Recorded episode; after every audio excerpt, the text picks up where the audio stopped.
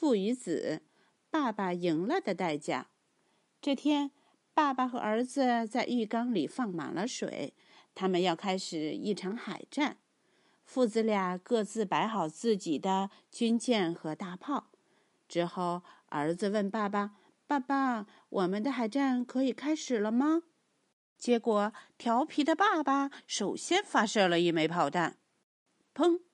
炮弹击中了儿子的军舰。哈哈，你的军舰被我的大炮击沉喽！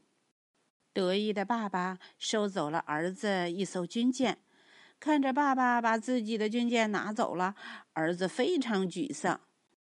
接下来轮到儿子了，瞄准，发射。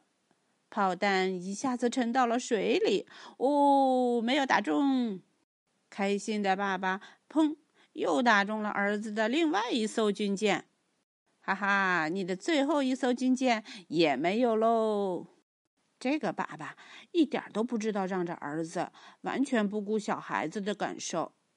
爸爸起身，照例去收走儿子的军舰。儿子突然跑过去，打开了淋浴头的开关。猝不及防的爸爸被浇了一头水，看着浑身湿透的爸爸，理直气壮的儿子说：“哼，不要欺负小孩子！现在你的军舰都归我啦！”可怜的爸爸甩着身上的水说：“我还是先去换衣服吧。”这就是爸爸赢了的代价。